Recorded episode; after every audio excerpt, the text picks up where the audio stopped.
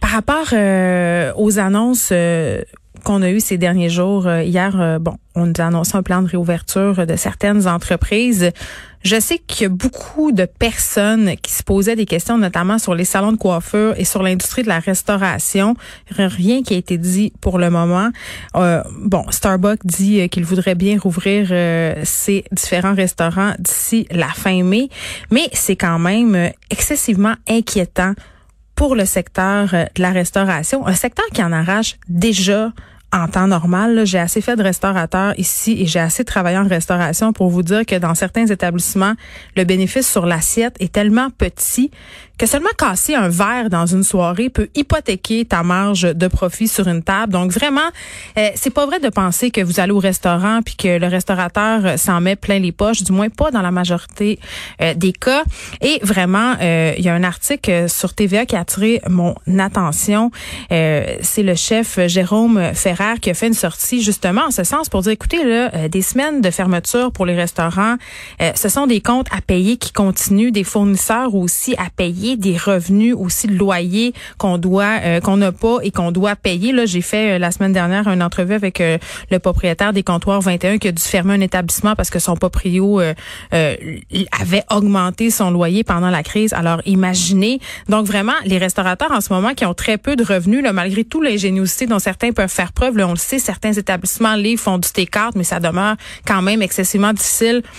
un, de se plier aux règles de distanciation sociale. Il y a tout simplement des établissements qui ne peuvent pas faire de livraison ni de T4 parce qu'on peut pas en cuisine se soumettre à ça. Euh, et c'est pas nécessairement si payant que ça non plus. Donc les restaurateurs qui ont beaucoup de stress et qui sont vraiment frappés de plein fouet par la pandémie. Et ce que soulignait le chef Jérôme Ferrer, c'est qu'il va y avoir, on le sait, des faillites mais même des suicides. Et ça, on peut être certain de ça. On souhaite pas ça. Mais la détresse psychologique des restaurateurs, des chefs, elle est connue. On en a parlé abondamment. Vous vous souvenez euh, d'Anthony Bourdin, cette légende de la cuisine qui a été retrouvée mort en 2018 dans une chambre d'hôtel. Il aurait mis fin à ses jours. C'est excessivement difficile de tenir euh, en restauration très, très longtemps. Il y a plusieurs chefs qui sont épuisés, qui sont dépassés. Et vraiment, ça sera un autre coup dur euh, pour cette industrie-là. Il y a près, en tout cas, je sais pas ça va être quoi le pourcentage des restaurants qui vont réouvrir et dans quelle mesure aussi on va les retrouver, nos restaurants. Ce sera pas les restaurants d'avant. Ça arrivera juste pas là, de pouvoir aller s'asseoir à une table et de manger comme avant. Il va y avoir des restaurateurs qui vont avoir des salles trop petites Hein, pour se permettre ce fameux 2 mètres et être rentable. Si on a un restaurant de 50 places et qu'on doit diviser le nombre de tables en deux pour justement se plier à ce fameux 2 mètres, ça sera tout simplement plus rentable pour ces établissements-là de rester en affaires. Et ce qui est malheureux dans cette affaire-là, c'est que ce seront pas les grandes chaînes qui vont payer.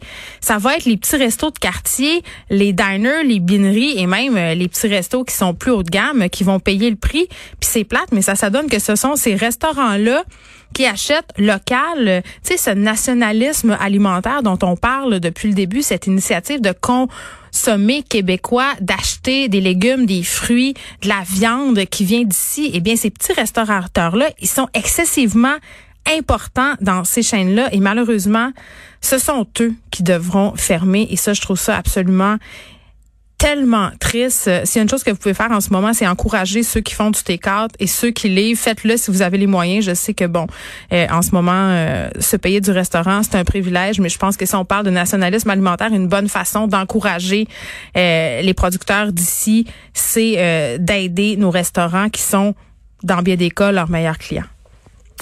De 13 à 15, les effrontés.